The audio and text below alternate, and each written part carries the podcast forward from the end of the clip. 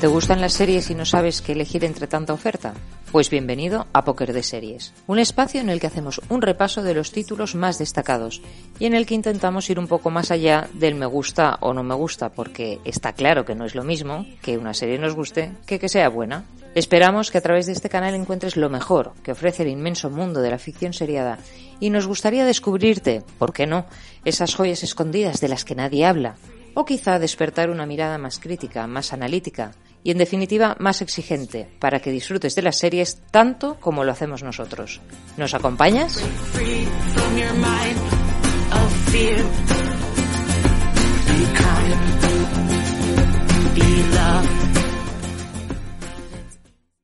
A pocas horas para los que vivimos en Cataluña de que se abran los bares después de estas semanas de agonía que nos han tenido en casa sin hacer nada, bienvenidos a otro episodio de Póker de Series, previo a que vayamos a un bar mañana.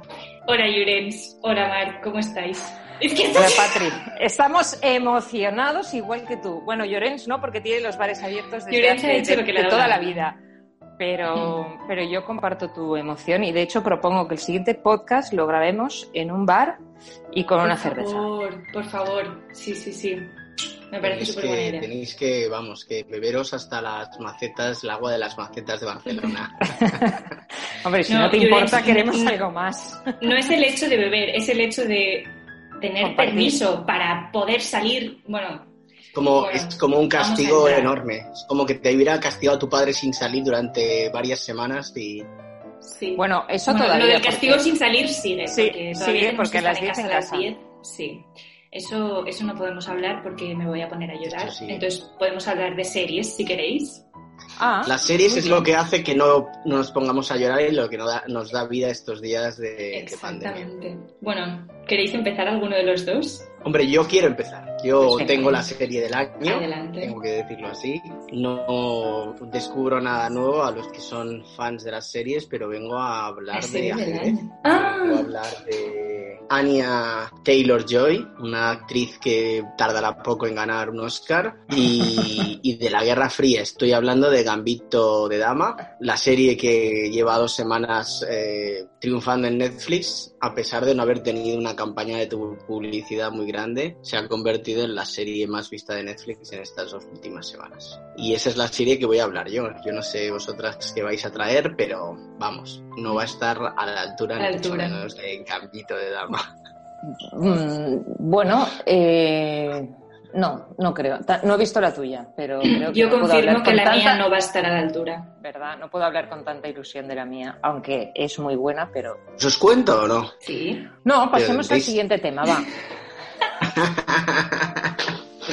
tendréis, Venga. que, tendréis que verla, ¿eh? Eh, Oye, la- perdona, perdona. ¿Esto, ¿Esto del Oscar que has dicho es porque a ti te gustaría que ganara el Oscar o porque ha hecho algo la actriz que...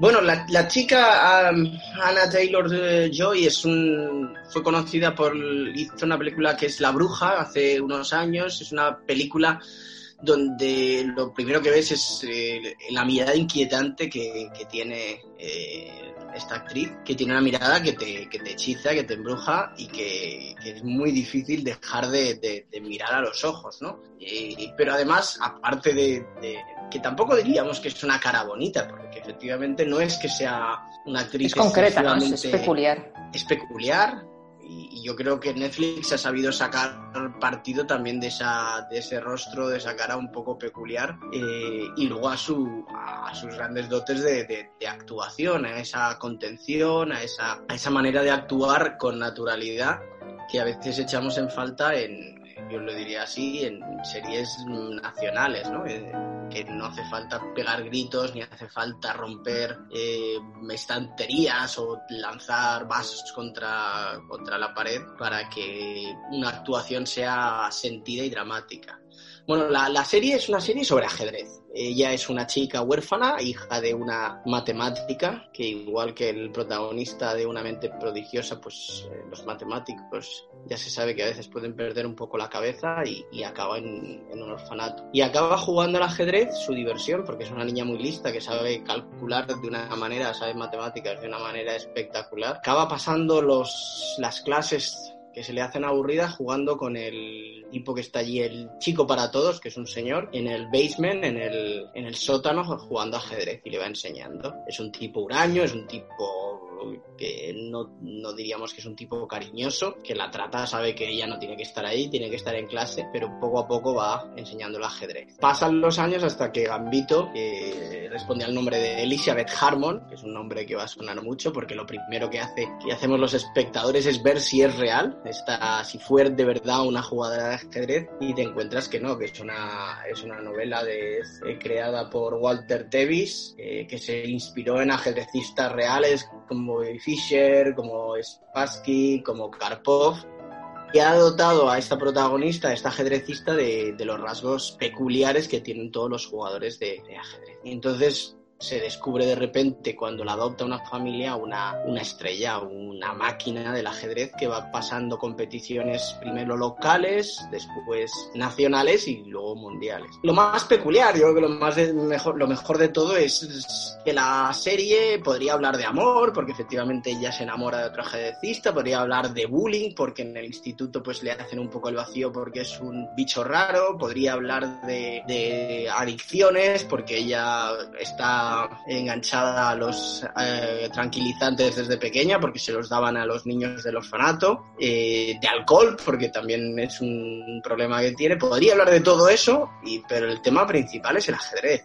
O sea, te emocionas, yo que sé mover las piezas del ajedrez pero no sé jugar, te emocionas y te enganchas y es una serie que de verdad también podría hablar del problema de la mujer entre en un mundo de hombres y sale el tema, pero no es el tema. Tema es el ajedrez y cómo poco a poco vas mm, enganchándote a las partidas, a, los retos, a su propia vida, sus dificultades de, de, socialización y de querer a la gente, porque efectivamente la vida en un orfanato y sobre todo pues el fallecimiento de sus padres o de su madre es lo que la convierte en una tipa que parece que no tiene sentimientos y poco a poco a su alrededor y ya no cuento más para no desvelarlo va creando un grupo de gente que, que, la quiere es una serie que, que, a mí me ha emocionado, tengo que reconocerlo, y que tiene ese punto que siempre sabéis que yo hablo, que es el tema de la, más que la, sí, la redención y, y, ver cómo, cómo, el querer a la gente siempre tiene, tiene premio. No sé, decir, hay personajes, los, hay un par de gemelos que le ayudan, que son los primeros que la reciben en el torneo universitario y un poco al principio se ríen de ella y le dicen que la van a poner, que no tiene ranking, que las van a poner como los, con los pequeños. Otra cosa interesante es un personaje que es eh, Mike, uh, perdón, Harry Beltic, que es el primero al que derrota grande, que es eh, es, ha sido famoso porque es el primo de Harry Potter, es Dursley, ¿no? En la serie de películas, y es el primer papel así un poco más conocido, y lo hace muy bien, lo hace muy bien. Oye, ¿es americana esta serie? ¿O es, inglesa? yo creo que es eh, inglesa-americana. Es que tiene pinta. Hay muchos actores es muchos actores ingleses, pero, pero ella es americana, aunque hay muchos actores ingleses, como este que he dicho, eh, la serie es, es americana. De hecho, la actriz, en realidad, aunque vivió en Londres, es argentina y habla un perfecto español cuando ves entrevistas, español precioso, para es que luego se dedicó, vivió en Los Ángeles primero, luego en Londres una serie de años y contaban sus padres de Anna, de Anna Taylor Joy que los dos primeros años que vivió en Londres, al que llegó con cuatro años, rechazaba hablar en inglés porque era la manera de que sus padres la, la llevaran de vuelta a Argentina. Entonces la oyes hablar argentino y es, es maravilloso. Bueno, es una serie que ya digo, que, no es ningún descubrimiento, porque antes que yo ha habido muchos que ya han hablado estas semanas, pero, pero que os recomiendo si queréis pasar un buen rato. Hombre, un descubrimiento sí puede que lo sea, porque yo eh, vi el tráiler y me pareció, no me llamó la atención por extraña. No sé si es una estrategia buscada en el tráiler o, o es real que que los personajes que salen, sobre todo ella, me pareció una chica muy, muy problemática en sí misma ella es una chica problemática, es un bicho raro, es una niña que crece en un orfanato, que su madre ha fallecido, que su madre estaba loca, que la adoptan ya casi con 15 años y que tiene problemas de socialización grandes y tiene problemas para querer a la gente, ¿no? Y su obsesión es el ajedrez y lo único que le importa es el ajedrez en esta vida, ¿no? Y poco a poco, pues ella, ya le digo, venía con una adicción fuerte a los a los tranquilizantes, que es lo que le hace desarrollar un potencial en su cabeza enorme y eso pues empieza a ser un problema, ¿no? Y bueno, no cuento más, pero no, o sea, no es una serie para una niña de 10 años que quiera jugar ajedrez, no lo es, pero es una serie que se puede ver con chavales de 15 años, de 16, que creo que es un entretenimiento para una familia que tenga los hijos mayores eh, que salen muchos temas, entre otros, no temas siempre fáciles, pero creo que, tenemos, estamos ante una de las mejores series últimamente de Netflix. Eso es mucho, ¿eh? Eso es mucho.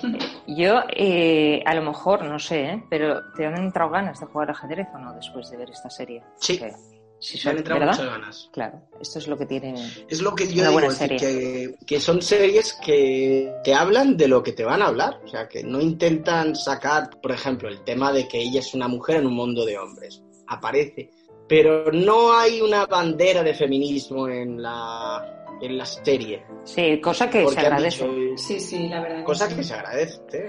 yo, sí, yo creo que, que... uno de los éxitos es ese, ¿no? Oye, te voy a hablar de ajedrez. Pues mira, como ninguna otra serie me habla de ajedrez, la pillo. Si me vas a hablar de todo lo que ya me están hablando en las demás series, pues pues gracias, pero ya tengo otras series, ¿no?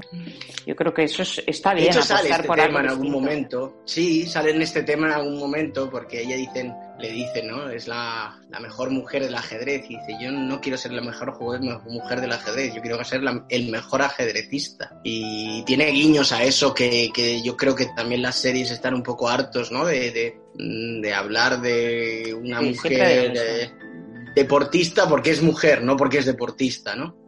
Y, creo que, que, bueno, que hay una cierta sensibilidad hacia ese tema y que se está haciendo bien. Muy bien. ¿Y cuántos capítulos? Son siete capítulos, la serie está cerrada. Podrían reabrirla porque al final es una novela, eh, pero no creo que, que, lo hagan. Siete capítulos de, yo creo que se alarga un poco más de 50 minutos, pero es adictiva, ¿eh? O sea, yo la vi en dos días y las personas que la han visto, la han visto en este tiempo, en dos, tres días porque te engancha y, te engancha. Muy bien, pues de eso se trata, ¿no? Si vemos alguna serie, de que nos enganche. Mm, bueno, que nos enganche y acabe bien. Bueno, y acabe bien. o acabe como tenga que, o sea, que, acabe coherentemente. eso es, eso es. Men are going to come along and want to teach you things. Doesn't make them any smarter. You just let them blow by. Then you go on ahead and do just what and how you feel like. Someday you're going to be all alone. So you need to figure out how to take care of yourself. Tell the readers of life how it feels and to be a girl. Among all those men. I don't mind it.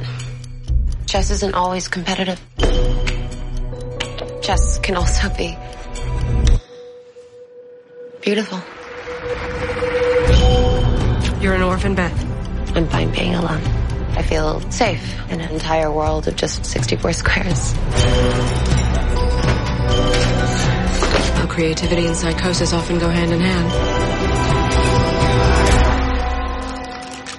Or for that matter.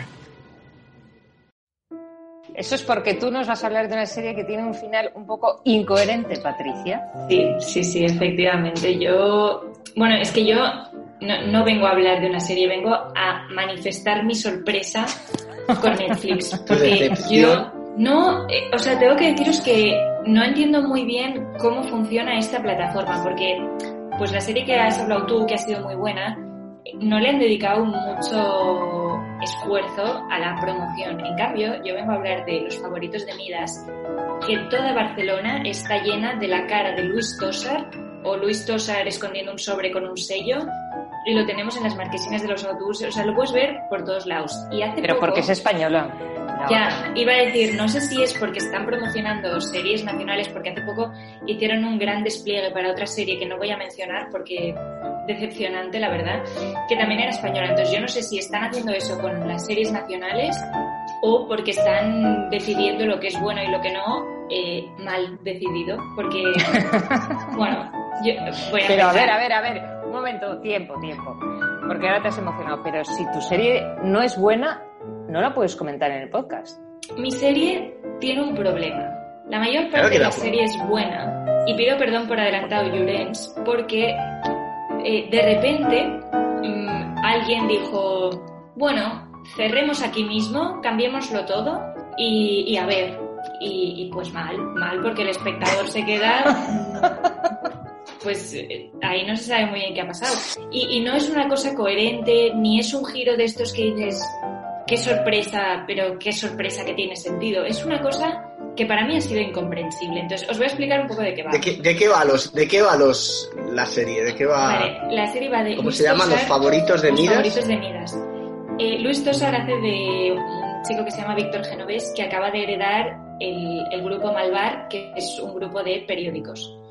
Y eh, no es familiar del, del que ha muerto dejando este imperio, ni, ni era nadie a quien le tenía que venir dado este, este grupo, con lo cual de la noche a la mañana se convierte, medio por casualidad, en el presidente del grupo, un poco por sorpresa. Y eh, a partir de ahí empieza, bueno, en el primer capítulo recibe una carta sellada, con, sin remite, pero con un sello que pone FDM, ¿vale? Y entonces la abre y empieza a leer que le han escrito los favoritos de Midas, que es un grupo que dice que eh, va a procurar como que él esté bien y que todo le vaya muy bien porque su beneficio es el suyo y entonces le pide que venda sus acciones por valor de 50 millones y se las dé a ellos. Entonces, que si no hace esto, a los 10 días van a seleccionar a una persona al azar y la van a matar. Entonces, eh, el primer capítulo es un poco él, eh, bueno, claro, no sabe de dónde ha aparecido eso porque nadie sabe quién trae estas cartas ni nada. Y en la carta pone exactamente el sitio y el día y en el que habrá esa muerte, pero que la persona va a ser completamente al azar. Entonces, eh, bueno, claro, él, él evalúa la situación y decide que, no puede caer en, esta extorsión. Pero efectivamente a los 10 días, en el sitio prometido, hay una muerte completamente accidental. Y entonces él empieza a recibir eh, estas cartas eh, en las que le dicen, bueno, no nos has eh, hecho caso, pues de aquí a 10 días volverá a pasar lo mismo, si quieres evitarlo, nos traspasas el dinero. Y entonces él, bueno, es, está muy bien porque se inicia como con, con muchísima intriga, la, la, la- o sea, el, el piloto es muy interesante y es bastante original el proceso que, que está pasando. Y entonces él, claro, decide contactar con un equipo de investigadores para que, para que le ayuden, porque, claro, al final esto no deja de ser que están habiendo muertes mm, por su causa.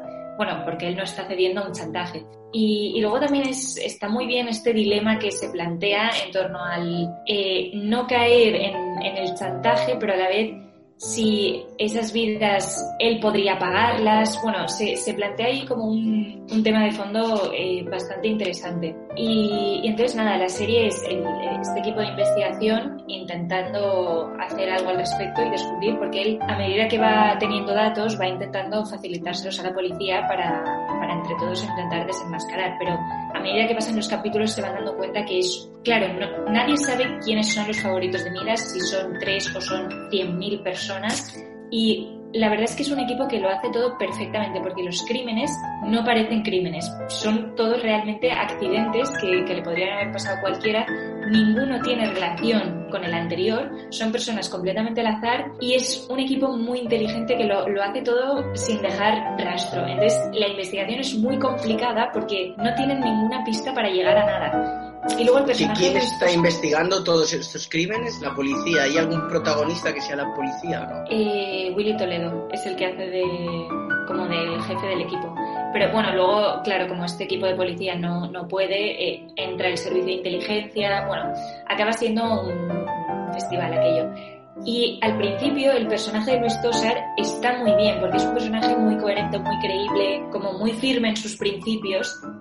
Pero de repente llega un punto de la serie y, la serie va muy y engancha muchísimo porque, bueno, porque es espectacular cómo consigue esta gente que, que yo, eh, de verdad que iba por Barcelona eh, con la moto que pensaba, ojo, porque aquí me aparecen los favoritos de Mida Salazar y, y, y, me pego un pillo aquí. Porque...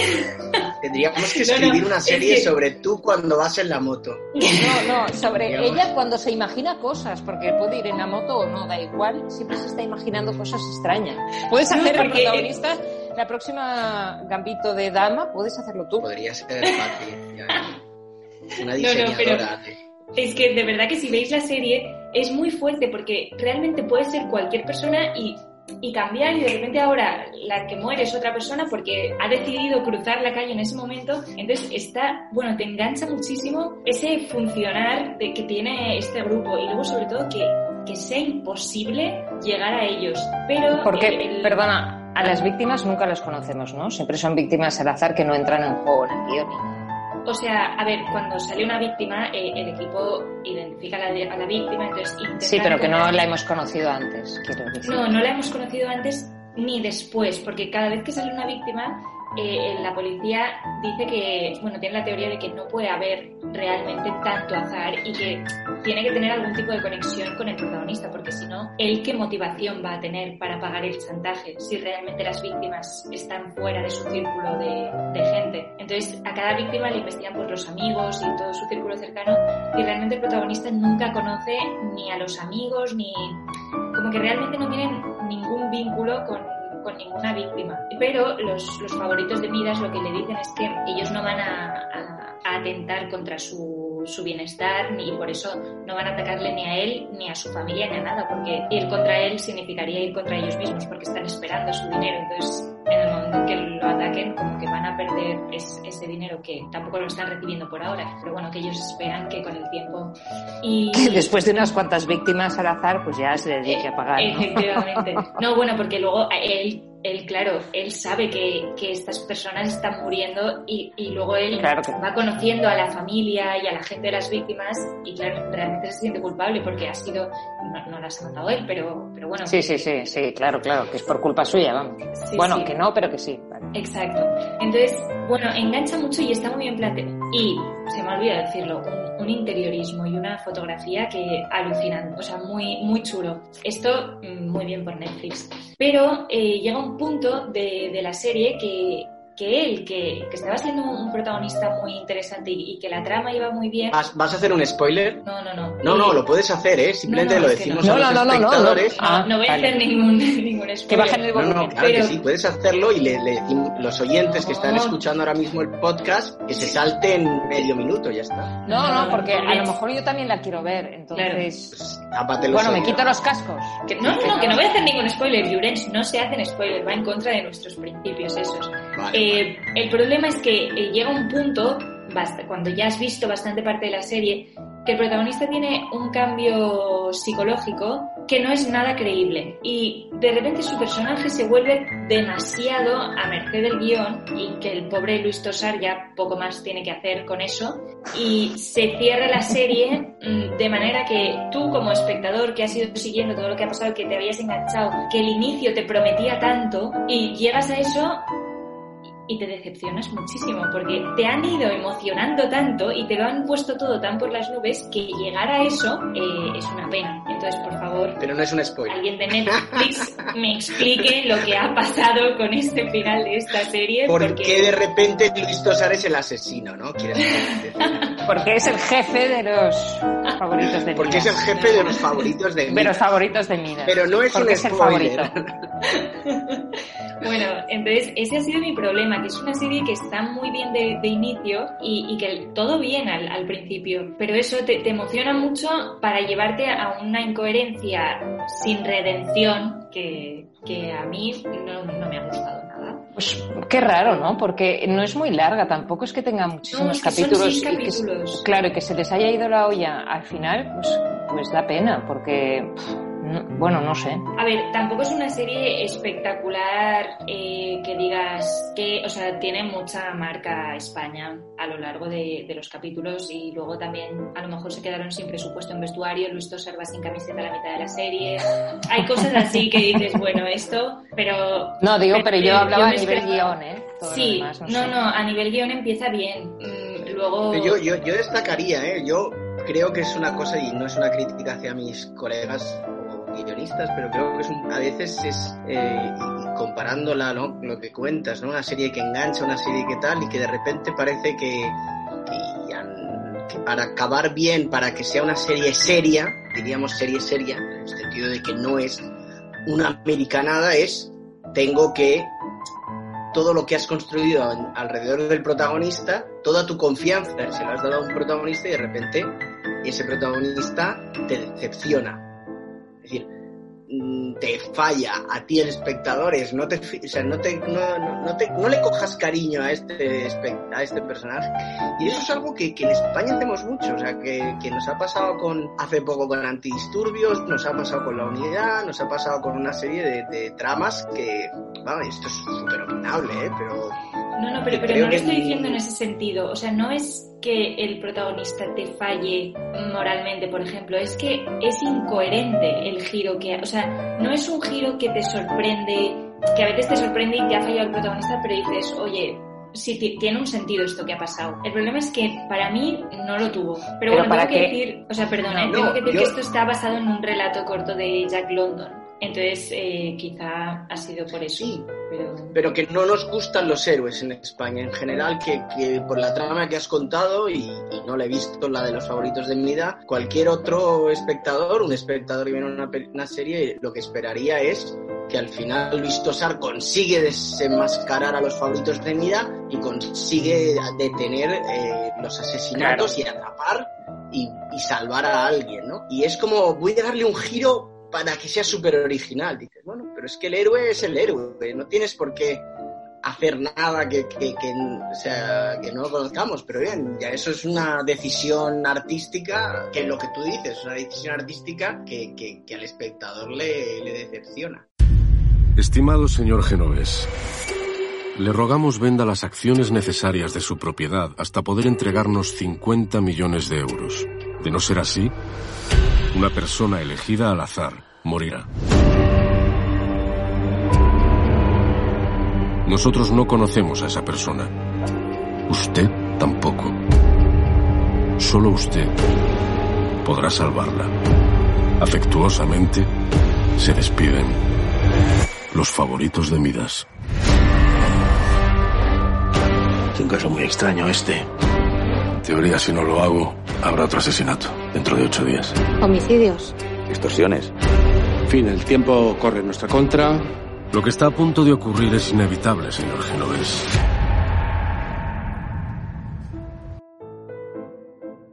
Una gran, podríamos decir, una gran carrera, una gran falsa llegada, ¿no? Una llegada del falso.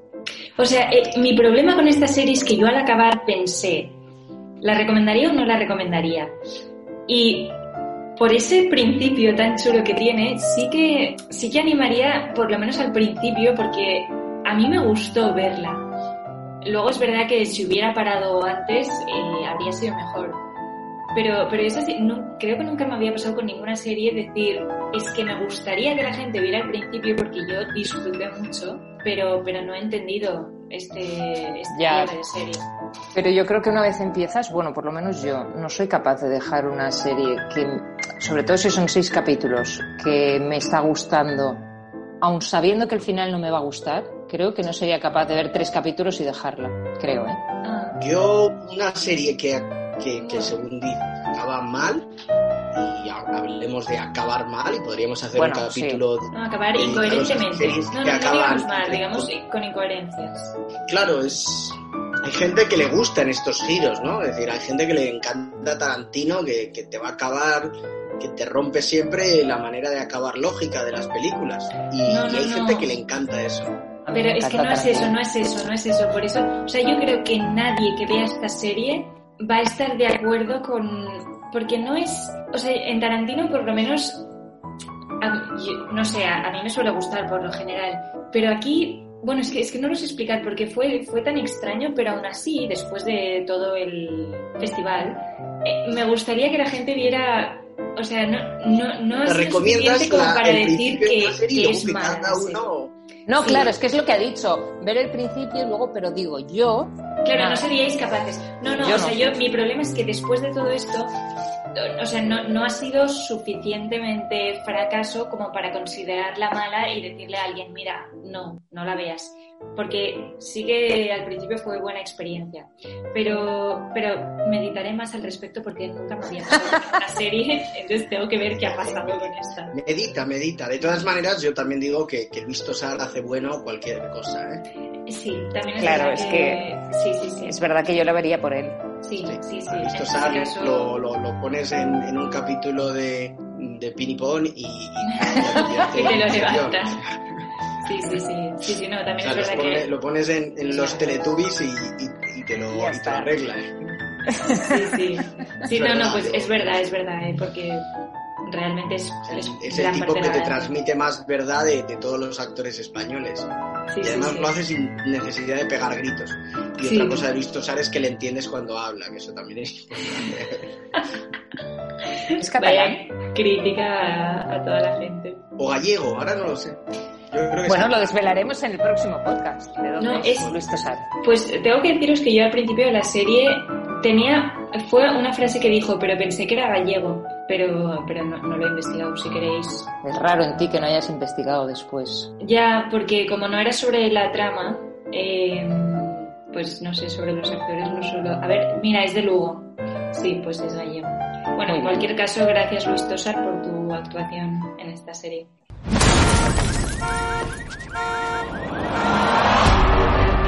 Expliquémoslo.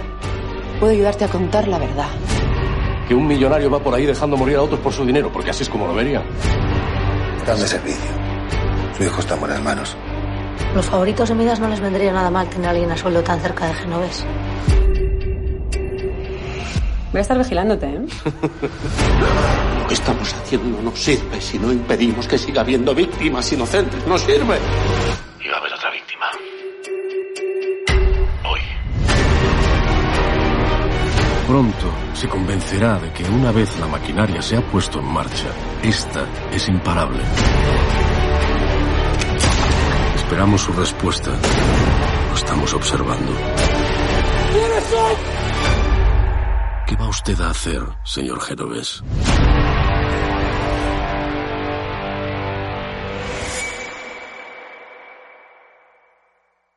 Bueno, pues yo me voy a ir a Inglaterra, que allí nadie nos escucha, y voy a hablar de una serie que me sorprendió, tengo que decir que gratamente, y es eh, el joven Ballander. No sé si habéis eh, oído hablar de él, de Ballander, porque es un, es un investigador de unas novelas suecas eh, que es bastante conocido.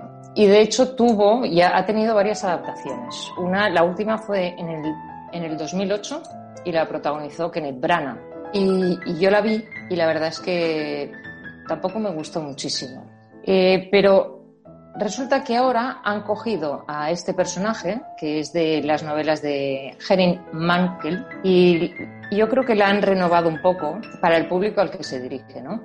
Eh, Ballender es un investigador que tiene una personalidad como muy curiosa. Eh, es sueco y la serie anterior eh, que pasaba en Suecia era como muy lenta, muy introspectiva, muy, muy europea. ¿Sabéis estas series que, que cuestan, esas series un poco nórdicas que cuestan entrar porque todo es como va muy despacio, la gente no, no se comunica y, y dices, bueno, tienes que tener o muchas ganas de verla o, o, o, mucha paciencia. Bueno, pues han cogido a este personaje y lo han...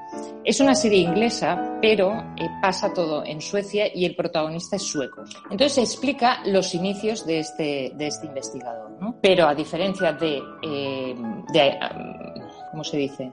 Ambientarla en, hace años la ambientan en la época actual.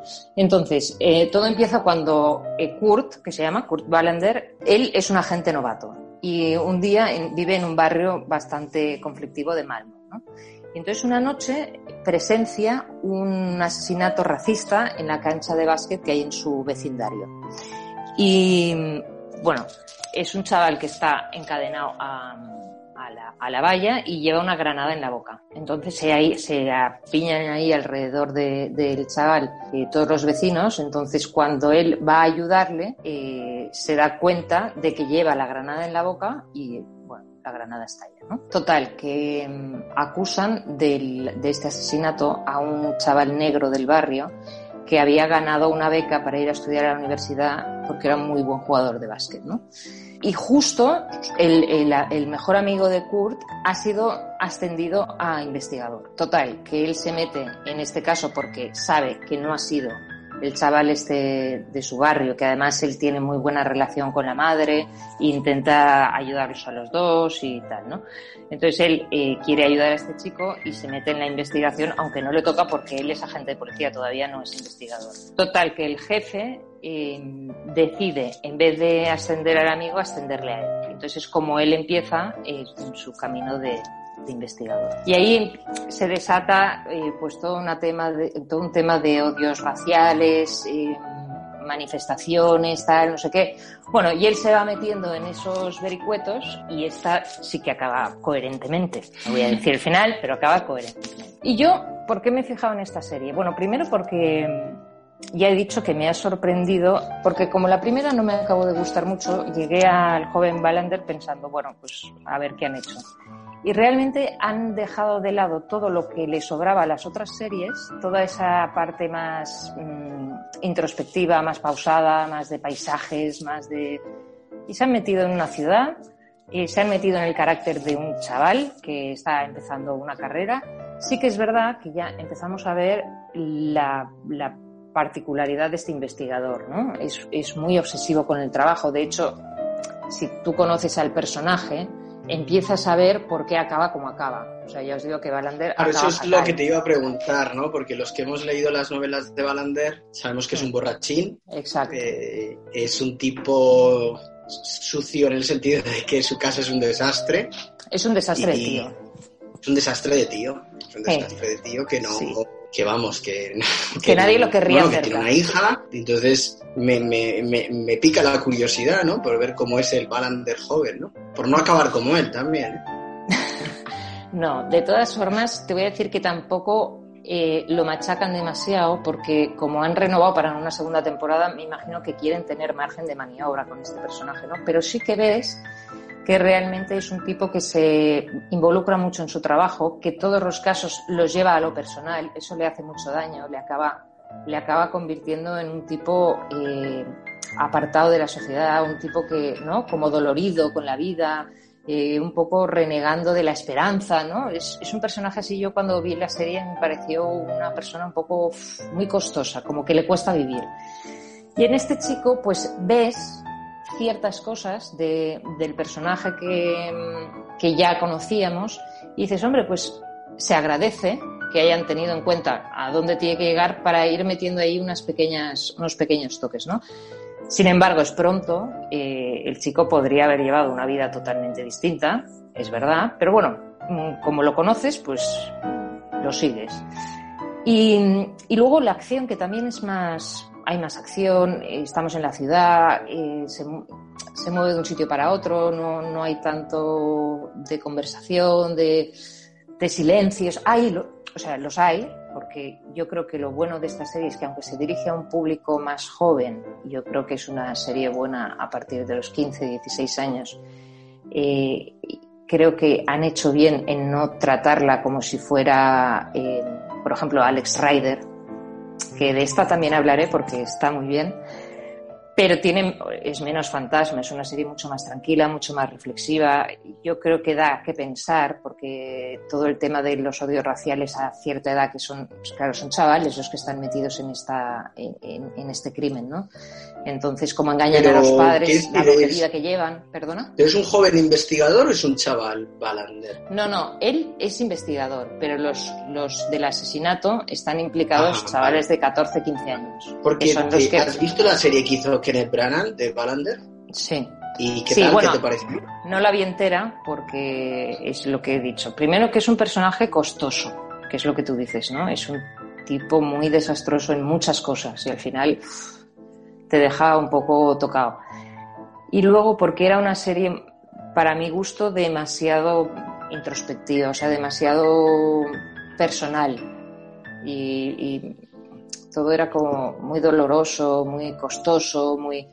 Pero vamos, esto es a título personal. Yo, sí, hay Curioso que, la elección de Kenneth Branagh para hacer de Ballander, porque no, yo creo que no pegaba ¿eh? con el actor. O sea, también es verdad que Kenneth Branagh, diríamos que ha hecho una carrera curiosa, los últimos papeles, haciendo de, de Russo en películas como eh, de, Jack Ryan y cosas así, haciendo de ruso malo en películas de acción, mm. cuando es el creador de, bueno, es el creador, es el tipo que llevó el mejor Hamlet a pantalla.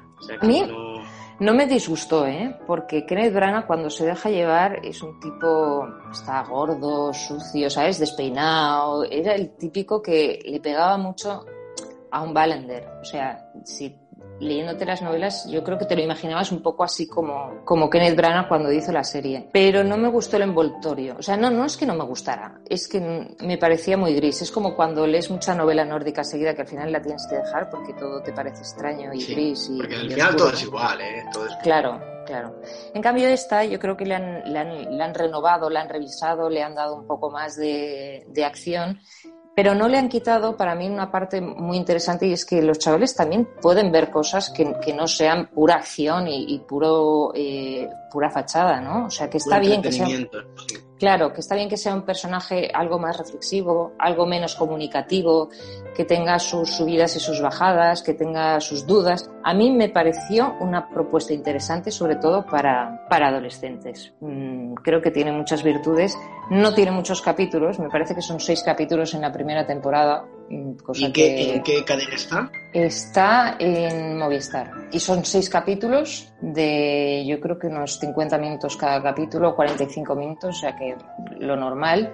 Y bueno, para entrar en este, en este mundillo de investigadores, nos alejamos de Bruheimer y nos adentramos en, otra cosa totalmente diferente que, creo que está bien. Bueno, a mí me gustó, o sea que es una opción. Sí, yo creo que también hay que huir de a veces de... de, a veces hay series que, tienes que disfrutar sin que te enganche de una manera eh, adictiva, ¿no? Saber decir, oye, pues yo el otro día lo hablaba también con gente, saber eh, en el podcast este que hicimos en el Instagram Live, que hice ah, con la asociación de, lo decía, que también saber dejar series, es decir, bueno, pues ya está, no, no quiere decir que, que, sea mala o que tal, o que me haya enfadado, sino que tengo mi tiempo, hay tantas cosas que ver.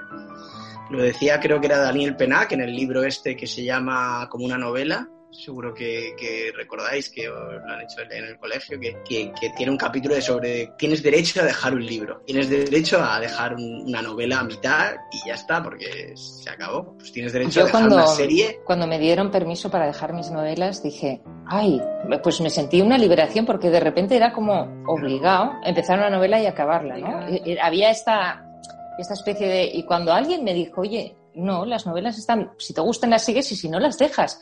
Y, para mí se abre un mundo.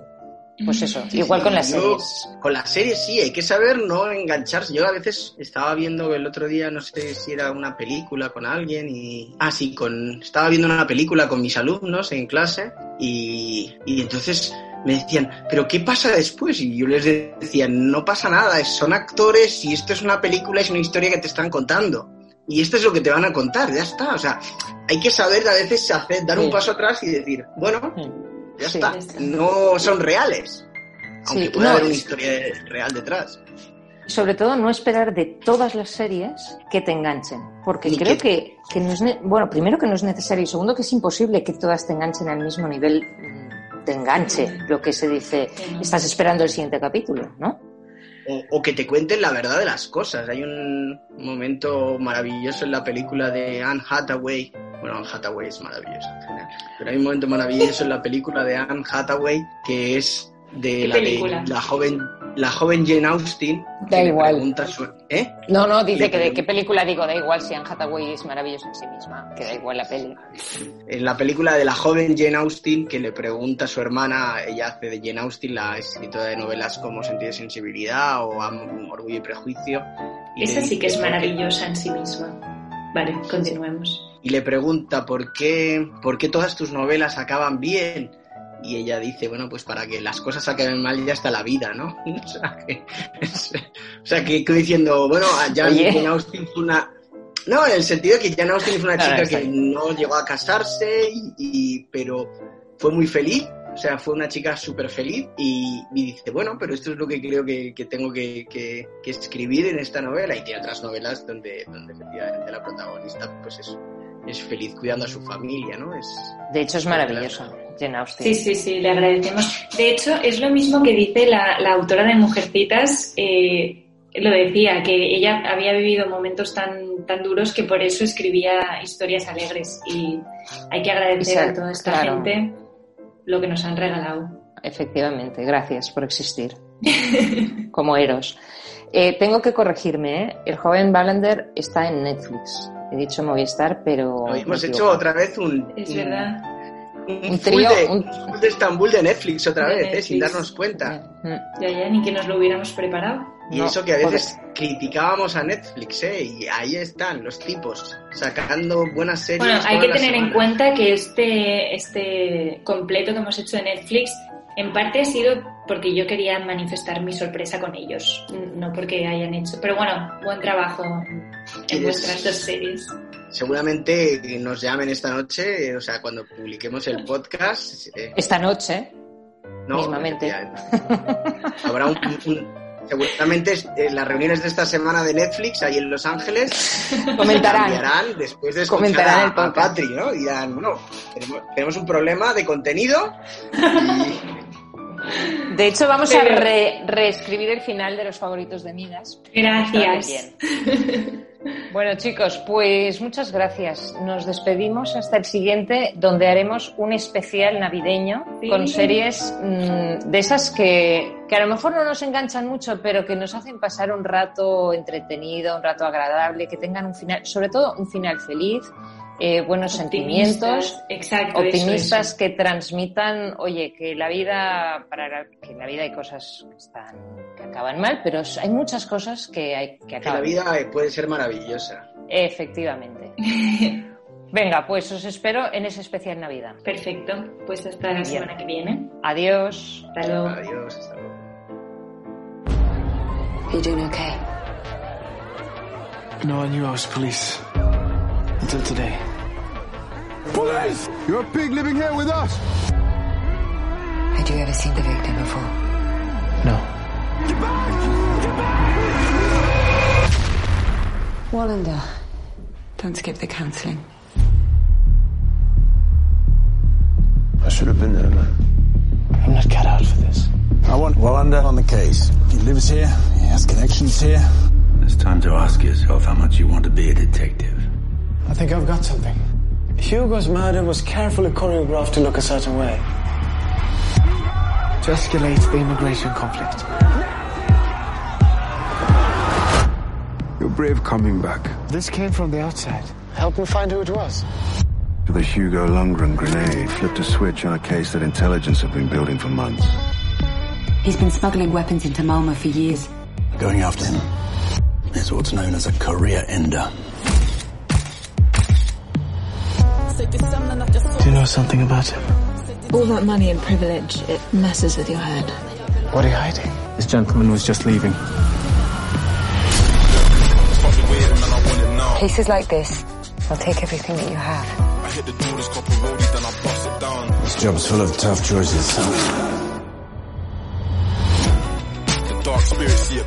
Why didn't you tell me the truth? I wanted to protect you. I swear to you, I'm going to find the man responsible. You will see justice. But I sleep inside my God, that cannot have a doubt. Welcome to the job.